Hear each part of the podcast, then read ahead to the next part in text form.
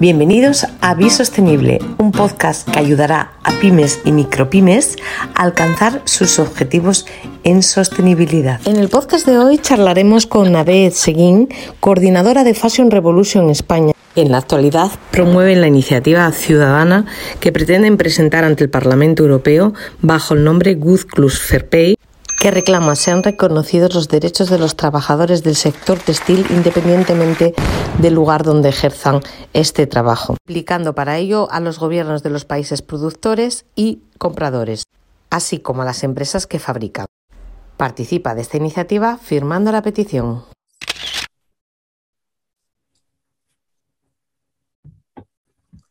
Tenemos hoy aquí, como os decía anteriormente, a una persona con la que ya hemos charlado y, me encanta charlar con ella porque nos pone pies tierra sobre una realidad del mundo textil. Ella es Nadek y, bueno, de nuevo bienvenida a, estar, a, charlar conmigo, ¿no? Yo estoy feliz de estar contigo de nuevo, Nadek. Buenos días, un placer estar aquí contigo, como siempre. Genial. Hoy eh, con ADE, como visteis en la entradilla, lo que, lo que nos ocupa es una campaña que recién comenzó ayer, eh, está recientemente arrancada, pero que va a durar todo un año. Y, la cuestión es que eh, necesitamos recoger unas firmas para que los gobiernos europeos y la Comunidad Económica Europea, a través de la herramienta de legislación ciudadana, establezcan medidas que permitan acabar con la barbarie que hasta ahora viene sucediendo en la fabricación del mundo textil y, acabar con, esa lacra que yo creo que salpica a todos y salpica eh, muchas de las ropas que nos ponemos. Cuéntanos un poco, Nadek, que tú seguro que lo vas a explicar genial, mucho mejor que yo. ¿Cómo es esta campaña? ¿De qué va esta campaña? ¿Qué perseguimos con ella? Muy bien, pues a ver, esta campaña es un esfuerzo de parte de todos los grupos activistas y de todo el público que también está deseando ver un cambio para eh, legislar lo que es la, obtención de un salario mínimo, un salario digno por parte de las personas que hacen nuestra ropa. Eh, la campaña se llama Good Clothes Fair Pay, eh, la buena ropa tiene un salario digno y realmente trata de esto, de darnos cuenta de que las personas que fabrican las cosas más básicas para nuestra vida, como puede ser la ropa que nos ponemos, muchas veces no tienen acceso a, un salario que les permita vivir dignamente.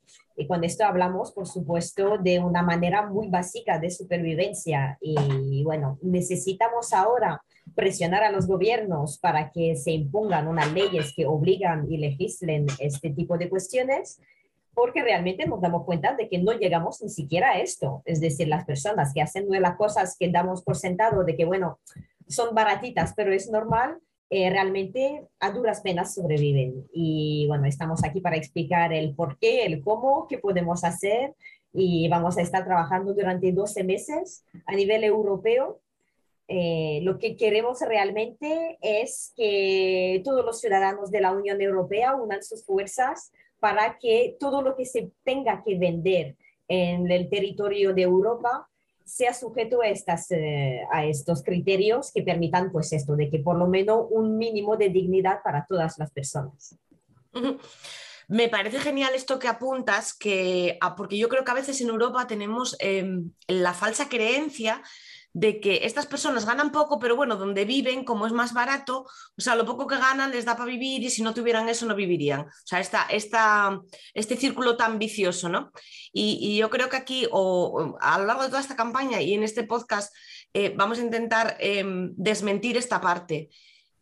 No viven con lo que ganan, o sea, directamente apenas comen con lo que ganan, ¿no? Exacto, es que no tenemos esta tendencia muy real a pensar de que, bueno, es verdad, ganan menos, pero la vida también es más barata, que hasta cierto punto es cierto, pero que eh, esto no, no impida de que estos salarios sean tan bajos, de que al final no lleguen ni siquiera aún que la vida sea más barata. Y de hecho, para que nos pongamos un poco en situación y también lo podamos entender mejor eh, desde nuestro punto de vista, desde nuestra vida europea, eh, si los seguidores se conectan a la página de la campaña mutualsysfairpay.org, eh, luego, bueno, lo compartiremos de todas maneras. Sí, quedará en descripción. sí, más fácil. El caso es que hay un mapa donde se van viendo los países productores de ropa que, que, están tocados por esta situación y cuál es el porcentaje de desigualdad que existe entre cuánto ganan y cuánto deberían de ganar para sobrevivir. Y uno de los puntos muy interesantes para nosotros y que muy pocos se van a esperar probablemente es que también está España en esta lista. Mm. No solo está Bangladesh o personas como estas, que por supuesto ellos tienen unas márgenes de desigualdad muchísimo mayor, pero estamos hablando de que una situación que también podemos ver aquí en España, donde la cantidad que uno recibe en cuanto a lo que se considera un salario mínimo eh, para la dignidad de, de la vida humana, no corresponde realmente con lo mínimo necesario pues, para pagarse un alquiler, la educación, el transporte o cosas básicas de nuestro día a día. Entonces, claro, hay, que, hay todo un estudio ahí que depende de cuál es la situación real de cada país, cuál es la, la desigualdad en cuestión, qué porcentaje hay eh, y qué criterios han seguido para llegar aquí, pero estamos hablando de que esta diferencia la podemos ver aquí también. Entonces es una situación muy real y muy internacional, no es algo así de en algún lugar lejano del mundo les pasa a algunos pobre suerte, sino que realmente cuanto más pasa el tiempo y más común se está haciendo esta situación. Claro, no es una cosa que ocurra en Asia, como hablábamos eh, cuando, cuando la otra vez hablamos contigo, que hablamos de una sostenibilidad y de un impacto medioambiental, cuando hablábamos, no es algo que pasa en los mares de Asia, sino que es algo que tal, en la, en la cuestión de la sostenibilidad social, del equilibrio social, eh, que es tan importante como el otro, es igual de importante que el otro, porque las personas tienen que vivir y tener una calidad de vida. En esta página que Nadek mencionaba ahora, eh, tenéis testimonios eh, realmente mm, impactantes. Y, mira, no creo que incluso ni siquiera juegue con el drama, o sea, realmente son bastante eh, por decirlo de alguna forma, ¿no? dentro de lo que hablan, porque salen muchas curtidorías y hablan de un hombre, porque además hay una desigualdad dentro de la desigualdad. O sea, si ya están mal los hombres en Asia, en Bangladesh, en, bueno, multitud de las ciudades asiáticas, también ocurre en Europa, como dice Nadek, eh, la mujer aún es peor.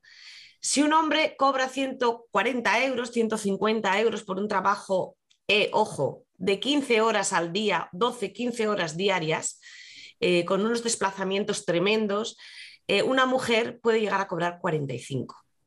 Si esa mujer no tiene marido, no tiene otra pareja que la ayude, con 45 euros difícilmente puede sostenerse, teniendo en cuenta que la comida es el 50% de estos ingresos, ¿no? Porque está relativamente cara. Es que eh, yo creo que la, que la realidad, vamos a poner las personas que ven, cobran poco, pero no, señores, un, un, paquete de arroz les cuesta 60 céntimos ahora vamos a echar cuentas, ¿no?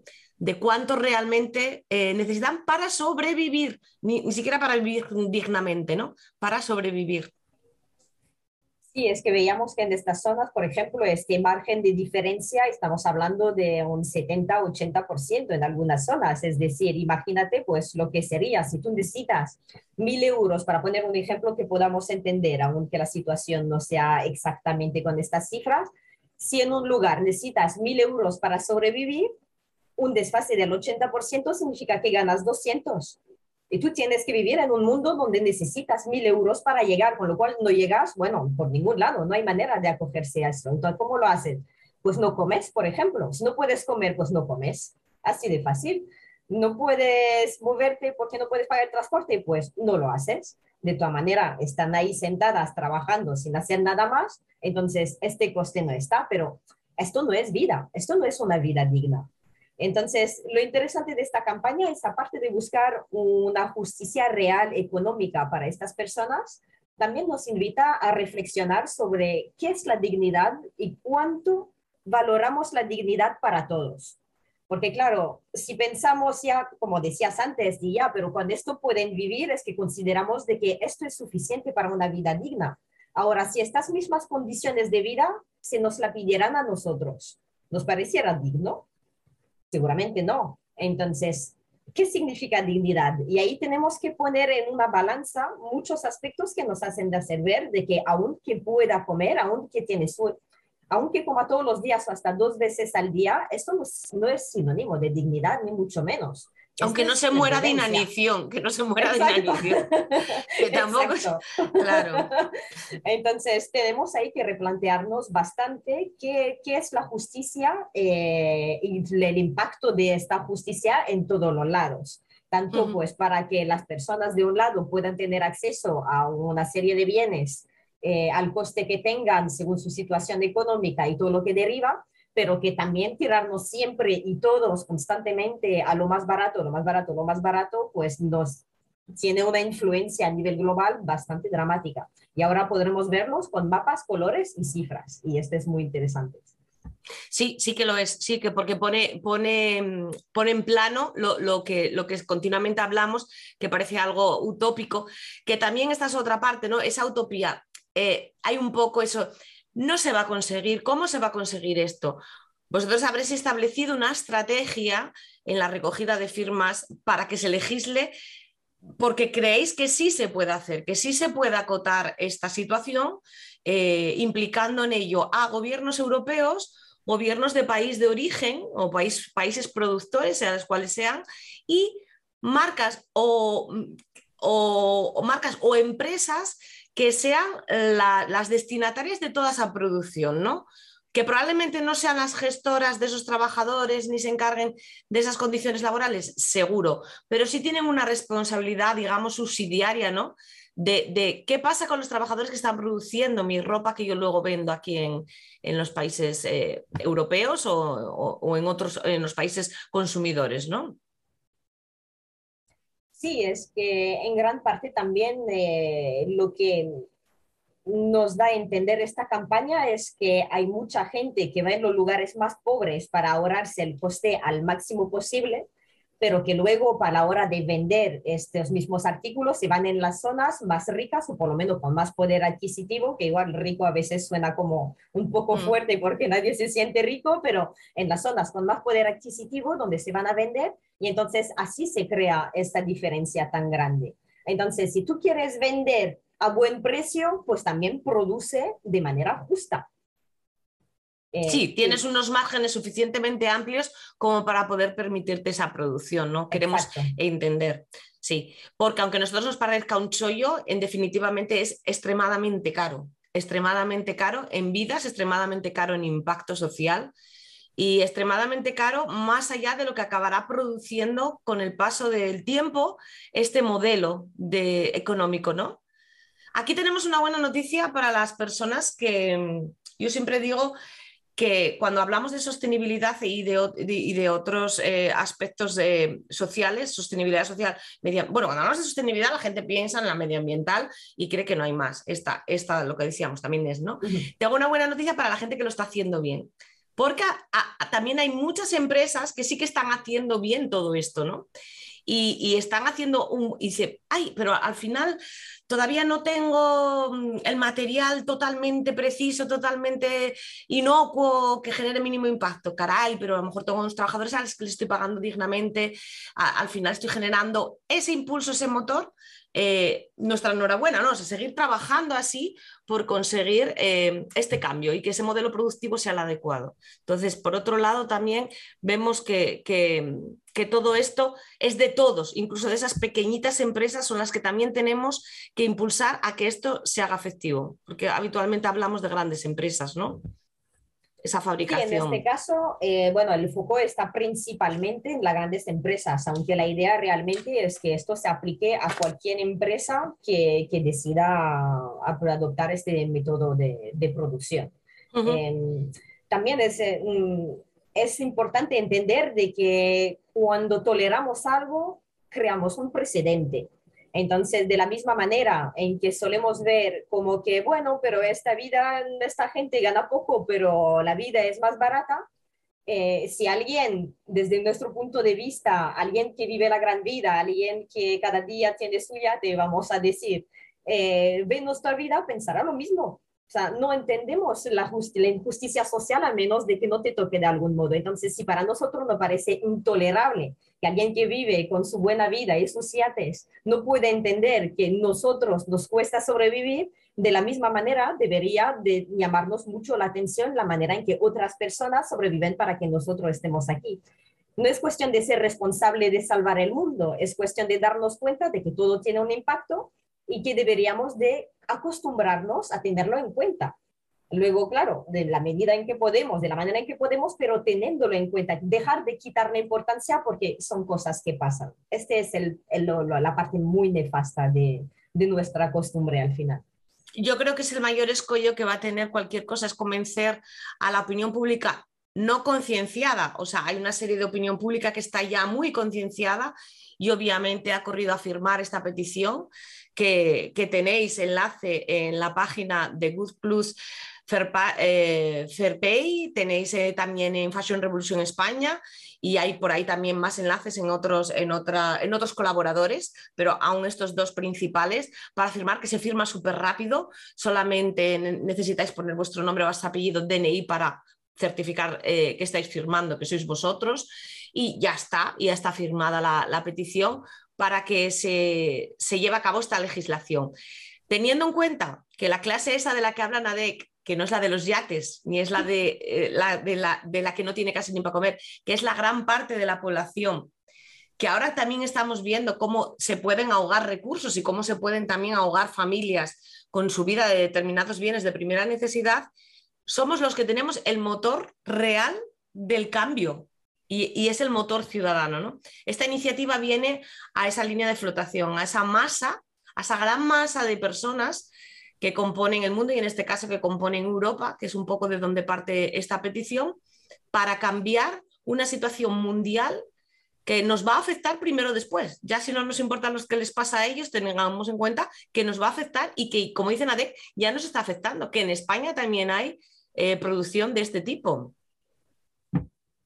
Sí, además, a ver, me gustaría ver si un segundito el mapa para darte la diferencia. Por ejemplo, hablamos de que en Bangladesh el, esta, este gap es del 73% entre lo que uno gana y lo que debería de ganar. Y en España nos dice de que el gap es del 14%, pero también teniendo en cuenta de que se toma en cuestión eh, lo que son las cifras oficiales, es decir, que el salario mínimo es de mil euros y que deberíamos de ganar para vivir eh, una vida digna 1.157 euros.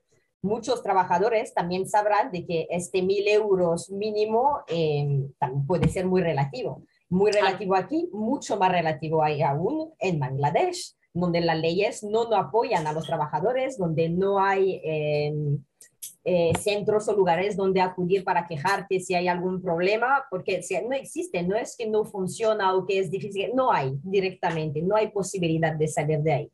Entonces, estas personas no van a tener la posibilidad de intentar defenderse, al menos que no se creen eh, políticamente las maneras, los circuitos para que lo hagan. Y por eso necesitamos leyes que apoyen estas decisiones porque al final intenciones está muy bien, cada uno puede tener su intención de hacerlo un poquito mejor, pero hasta que no haya una ley que dice, mira, no vas a, no vas a contaminar el río de lado de tu casa, no vas a explotar a la gente de tu ciudad, pues tampoco lo vas a hacer en otro lado del mundo.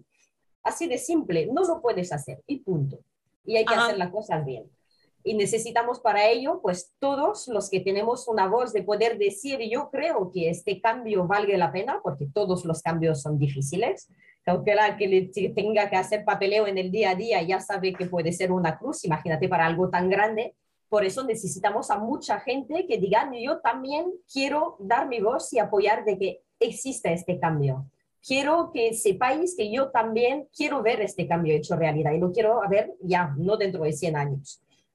Ajá, claro, lo quiero ver de una forma inmediata para, lo que hablábamos antes, para ser más sangrantes aún de la desigualdad y de, y de, la tragedia y de la barbarie de personas que además trabajan con químicos, químicos peligrosos, de 12 a 15 horas de jornada laboral, trabajos exhaustos que ni siquiera les dan para vivir eh, y que además em, les matan lentamente, porque es literal, ¿no? O sea, son, son, trabajan ciertos químicos y ciertas cosas, ciertas sustancias, pues, digo cosas, ciertas sustancias que, les afectan directamente a la salud y les provocan cánceres y enfermedades mortales.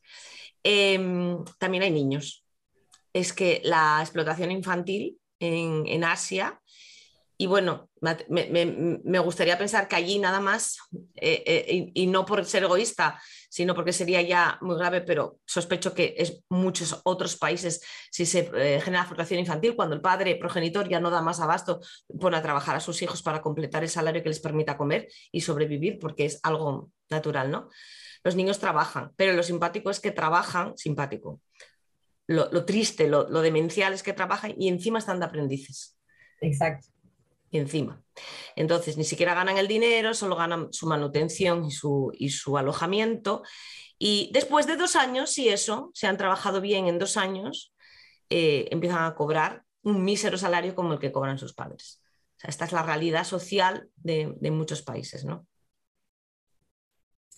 Sí, es que eso es otro tema del trabajo infantil. De nuestra visión, bueno, un poco idealista a lo mejor que tenemos en Europa del niño no tiene que trabajar, en otros lugares eh, puede ser bastante más difícil.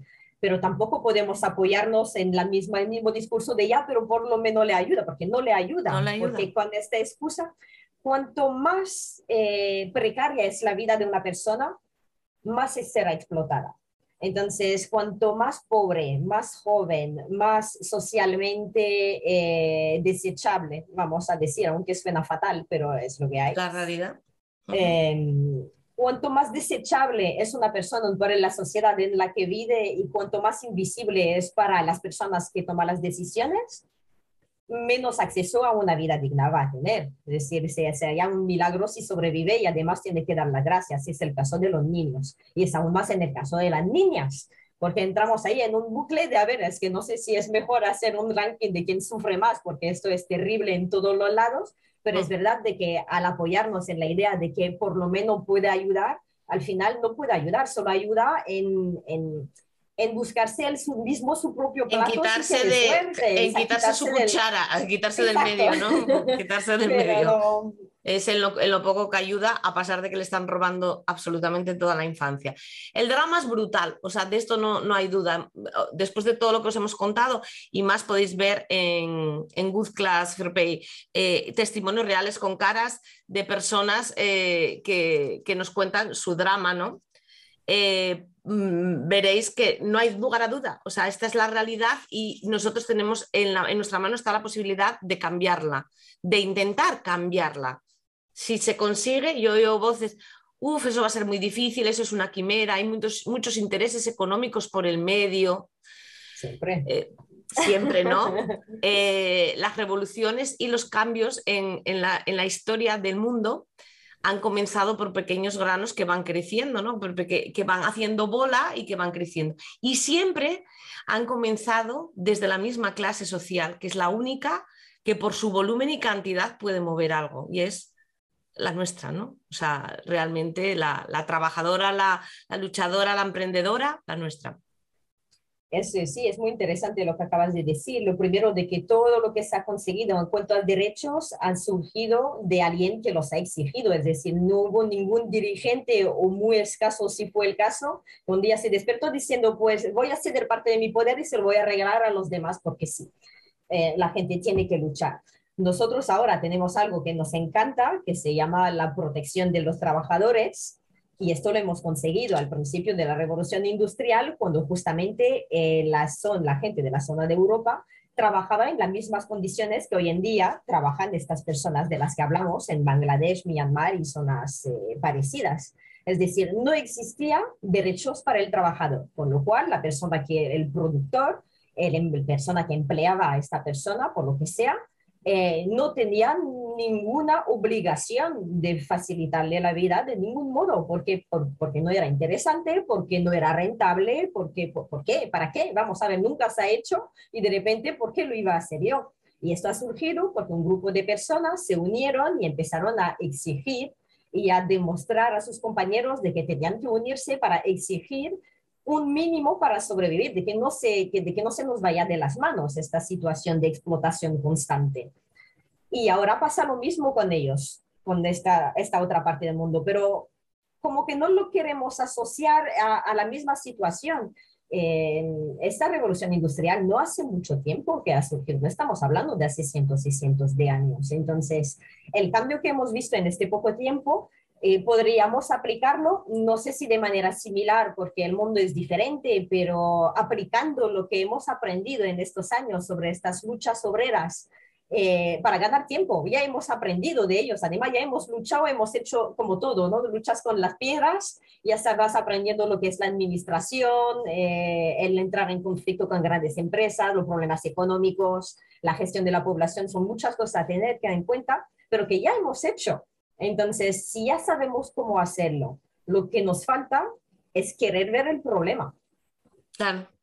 Y es volver a, repetirlo. Y ojo, que en esta situación nadie está diciendo mm, es que las empresas que fabrican en Asia o las que, a, las que a las marcas y empresas que les estamos pidiendo que sean garantes de, salario digno de, de, la su cadena de producción, no se van a, o sea, no va a haber una ruina, no va a haber un cierre, no va a haber un...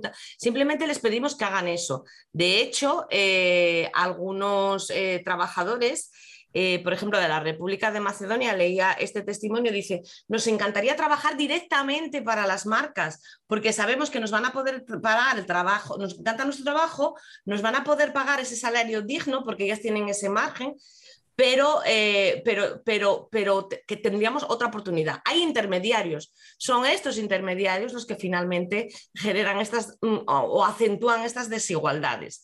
O sea que por ahí... Con facilitan. Está, bueno, están las dos partes. Ahí depende mucho de la intención de la marca en sí. Es decir, si uno no quiere ver, es fácil poner a alguien en medio y decir, ay, no lo vi, ha sido culpa de otro. pero lo has pagado tú para no verlo. Ya, ah, bueno, pero no lo vi, así que no me puedes decir nada. así de fácil. Pero que queremos decir que, que, habría una posibilidad de que realmente esto se hiciera y, y, se, y que, es, es que se puede hacer que es, que es factible, que es, que es posible, porque hay el margen posible para hacerlo. ¿Eh?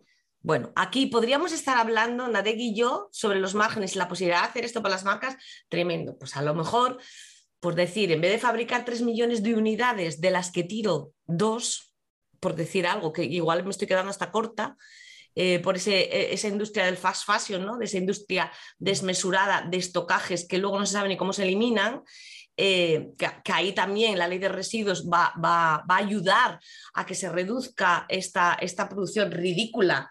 O sea, yo estoy explotando a los señores que lo hacen para hacer una producción que luego tiro.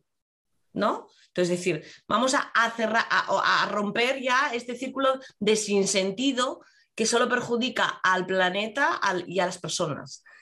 Eh, si esto logramos que se rompa y logramos que se cambie esa forma de producción, no digo que vayan a, ir a una producción de 10 unidades, nadie dice eso, pero a una producción más coherente, eh, eh, a venta al primer mundo, más realista y con precios más lógicos, eh, todos iríamos en el buen camino, ¿no? Y al final, el consumidor final debe de entender que no puede seguir pagando 3 euros por una camiseta. O sea, tiene que entenderlo ya de alguna vez. Y no tendrá 10, tendrá 3, pero tendrá 3 camisetas preciosas el, consumidor lo que tiene que entender de algún modo es que es parte del proceso de producción, que puede sonar raro porque se siente como que no, yo, yo consumo, pero ya algo que ha hecho otro. Si buscamos las definiciones de lo que es el proceso de producción en, cuanto a bueno, definiciones de la RAE, lo que dice es que empieza por la, la, extracción de un material, una transformación y luego un consumo de este producto. Sin este consumo no tiene sentido la producción. Es como este bucle de hacer cosas para que sirvan de algo y luego volvemos a hacer más cosas cuando hemos terminado con ellas. Entonces somos parte de ello. En algún momento, claro, se nos ha ido de la mano a todos, a los productores, a los consumidores, a los intermediarios, Em, ha sido todo muy rápido, no lo hemos visto venir y ahora estamos recuperando un poquito más. El, la conciencia y el, la conciencia, el pulso y el mando de todo de, y, y, al final el mando de, nuestras vidas y de lo que nosotros queremos lucir y vestir, ¿no? Que recuperar un poco la moda, porque cuando hablamos de esto nadie habla de cargárnoslo todo y, cosas raras que a veces piensan, no, recuperar la moda, el vestir con prendas que realmente tengan un valor real y que nos identifiquen realmente. Si esa camiseta de 3 euros ha sido hecha por un niño o por una mujer precariamente a costo de su vida y su, o esos tejanos, ¿no? Se han pulido con ese, con ese, esa, eh, desgaste a, la arena que ha causado un cáncer al señor o una enfermedad mortal al señor que lo hacía, eh, piénsalo, valientes tejanos, ¿no? O valientes jeans. O sea, vale más. Se le quita un poco de glamour, ¿no? se le quita el glamour, digo yo, ¿eh? No sé. digo yo. Eh, bueno, un toque, de humor eh, a, algo que es un drama, un drama mundial y un drama nuestro también, ¿no? Afirmar todo el mundo. Nos ha encantado charlar una vez contigo. Si quieres añadir algo más, pero vamos a estar por ahí dando eh, un poco la matraca para que no os olvidéis de esta, de esta, de esta iniciativa y, que lo, y, que se consiga, ¿no? Que se consigan el millón, es un millón de firmas. Hay muchos países involucrados. Eh, en España tenemos al frente a Nade, que es la que nos acompaña desde Fashion Revolution. ¿Y alguna cosa más, Nade, que quieras decirles a las personas que nos escuchan? Bueno, invitaros a firmar, eh, porque creo que es un pequeño gesto que no nos cuesta mucho. Cuando hablamos de sostenibilidad y de consumo, enseguida nos vienen ideas de, uff, cómo voy a aprender yo a reducir con lo poco que tengo ya o me va a costar más dinero. Entra enseguida una idea de economía, hablamos de dinero, es lo que nos viene en mente, ahí no hablamos de dinero, hablamos simplemente de dar un, un gesto, una opinión, es como dar un like en Facebook, que es algo que damos todos los días, dar nuestra opinión para apoyar una causa que realmente puede cambiar eh, un poquito el mundo algo, algo mejor. Em, recordar de que si queremos que las grandes empresas tengan una mejor actitud, también tenemos que hacérselo saber y esta es una manera de llegar a ellos. Entonces, antes de pensar en eh, maneras más drásticas de, vivir la sostenibilidad, que ya sabéis que yo quizás soy de las que más en este sentido, pero antes de llegar a todos esos temas, estamos proponiendo algo muy simple que no implica ningún cambio en nuestra vida, simplemente un pequeño apoyo y creo que si cada uno de nosotros lo hacemos, podemos ver grandes cambios.